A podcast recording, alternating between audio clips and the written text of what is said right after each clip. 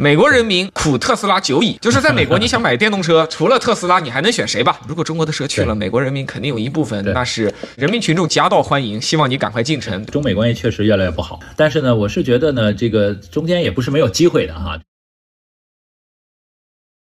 我们说回这个电动车啊，刚才那个王老师真的是解了我长期的一个困扰。我一直是觉得 Lucid 和 Raven 有很好的产品的一些创新，一些技术的一些局部的突破，但是他们就一直搞不定大规模生产这件事情。中国这边特别能搞定大规模生产。那其实下一步的一个关键是中国有这么强的工业化能力，我们的这个车在国际化上会打到哪儿去？我快速说一个结论啊，我觉得去美国是地狱模式。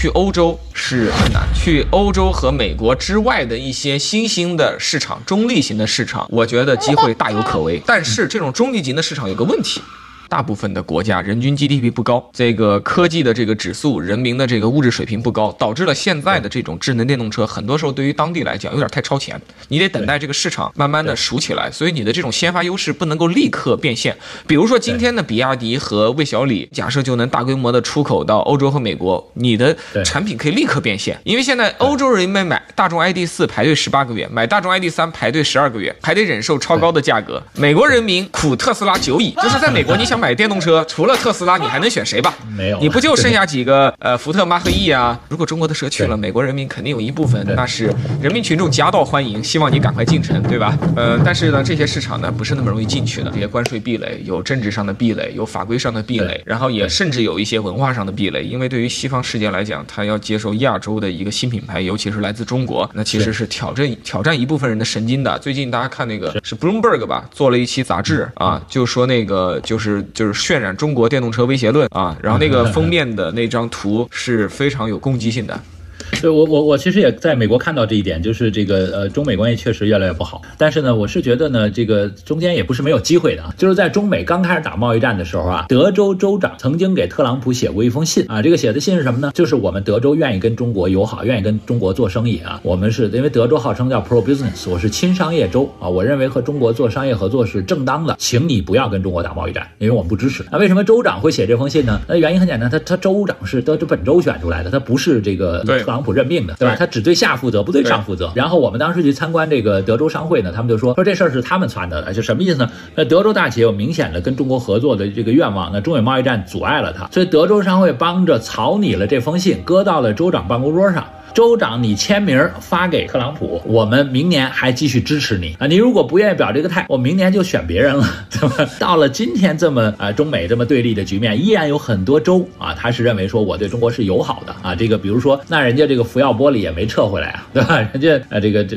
我还是保护你在这个美国投资。所以第一呢，直接投资呢也是有机会的，包括就刚才讲欧洲也是嘛，欧盟对吧？这个虽然是欧盟，但是它各国不一样啊，就很多这个你比如说东欧国家对吧？这匈牙利什么。你可以去东欧投啊，对，哎，对吧？他去去匈牙利啊这种地方投资啊，塞尔维亚是的，是的，哎，对对对对，他他他他又是欧盟国家，然后他又是想要发展自己的产业，然后对中国又没有那么不友好，对吧？啊，所以我觉得这些，这就直接也有机会。我我补充两个观察啊，第一个观察是，我觉得比如说进入欧洲，因为欧盟其实跟中国的紧张程度是远不如美国跟中国紧张的，对吧？对，就是在欧盟当中，我们是可以找到盟友和伙伴的。一方面是东欧。东欧它缺 GDP，它的工人的工资特别低，它很缺就业机会。所以呢，中国如果能到欧洲东部地区去建厂，我觉得当地政府特别支持你。而且欧盟在一个体系里，它不太好说三道四，因为欧盟还是要遵循欧盟法的啊。这是第一种盟友。第二种盟友，我觉得比如说就德国，德国是欧盟的力量的核心。德国从他自己的根本利益角度出发，他也不甘心永远当美国的玩具和这个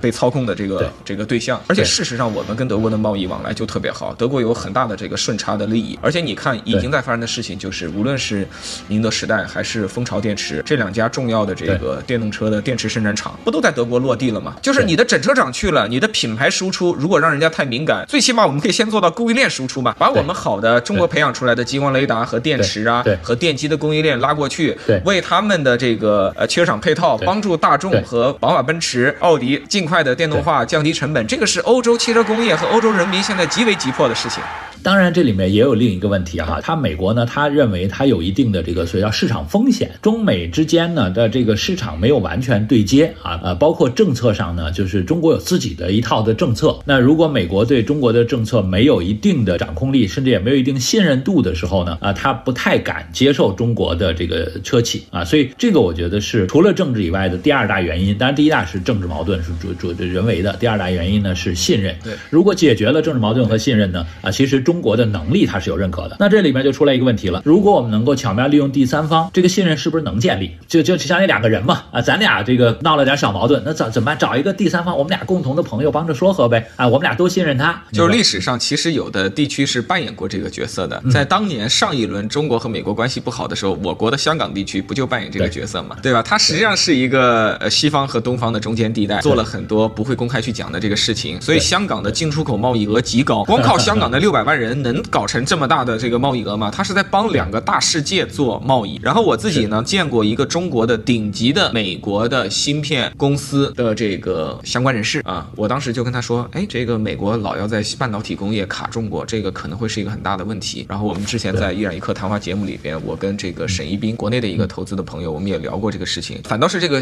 美资芯片企业里的人呢，他对这个事儿比较淡然，因为他们在历史上见过很多次这种事情。他就说，在当年，对吧？中国跟美国非常敌对的时候，通过香港私下的渠道还一直在做交易，只是这些交易不会见报，不会公开。有的时候你你在上面政治上喊的这种封杀非常强硬，但是底下一定会想尽办法绕着弯子，还是要做一些事儿。就是正常的商业和贸易是保护这个世界和平的纽带。是是是，非常非常。商业做到哪里，哪里不容易发生战争。对这个这这一点您说的，我特别特别认同。前一段这个越南有个汽车企业，呃，用这个 SPAC 上市的方式，哎，对对对，WinFast 用 SPAC 上市的方式在美国上市啊，在美国融资，然后要在这个北卡建厂，然后呢，这个说说了一堆的电动车故事。但我看大家似乎也没觉得它就和中国相关。但是在我理解呢，就是说白了，越南要这个批量的把厂建出来，把这个电动车建出来，没有中国产业链的支持，几乎不可能，对吧？哎，所以就是说，对，我就我的意思就是说，这中间就有一些这个门道了，直通是不行的啊，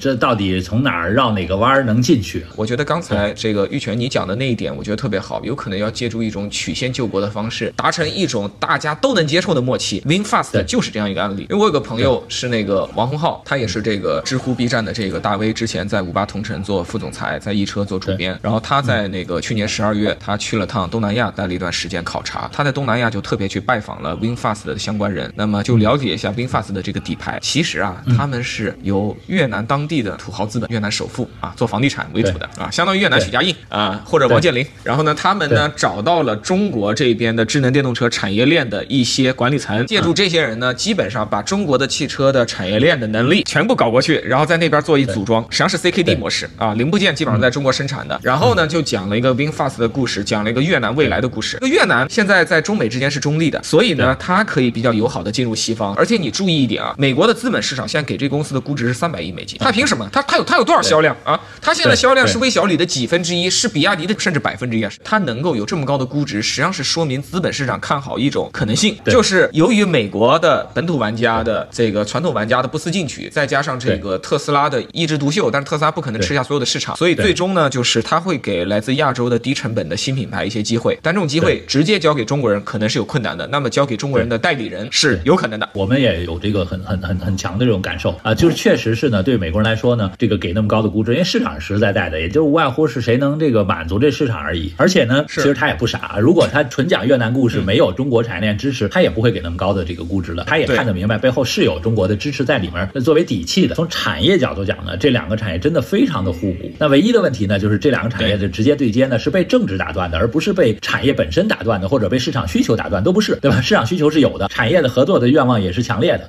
但是呢，越南也有问题呢，就越南在美国的地位也不高啊。这个越南在美国地位相当于中国二十年以前，对吧？那这个然后呢，地位高一点其实是什么呢？新加坡，因为你还是需要有人能够在这个美国替你斡旋。那其实我认为还有一个第三方的地地方，呃，容易被忽略呢，是中东啊，因为中东那些这个，呃说实话，中东那些王爷们啊，和这个美国关系很好。然后中东呢又愿意投资建厂，又愿意这个在高科技上砸钱，对吧？Lucy Motor 就拿了中东好多钱嘛。我们中国在如何利用中东做跳板去全球拓展上呢，其实是不足的。我有两个朋友，一个是小丹尼，一个是艾玛，他们也活跃在中国的社交网络，就他们都是新一代的中国的年轻人，应该都是九零或者是九零后，就大概这种呃年纪的，都有很好的教育背景和语言，还有国际上的这种人脉。他们现在在干的一个事儿很有意思，就像您说的，他们在中东结识了这个中东这边的一些权贵吧。那么中东现在渴望在石油这种传统工业之外找到新的科技和经济的增长点，在全球产业中扮演一些角色。但是他们没有工业化能力，找谁合作呢？找中国合作呀！他们可以为他们提供一些咨询和在这个中东和中国的产业链之间扮演一些桥梁作用，这是他们现在在做的一个事情。如果这个事情做好了的话呢，借助中东这样一个跳板，它就可以去到欧洲，去到美国。你看看那个对吧？飞机航线就看得出来，从阿布扎比 飞到全球的很多大都市，它就是方便，它就是东西方世界的，无论是地理上还是文化上还是政治上，它现在就是桥梁。它的石油卖给所有人，它跟所有人大部分人都是朋友。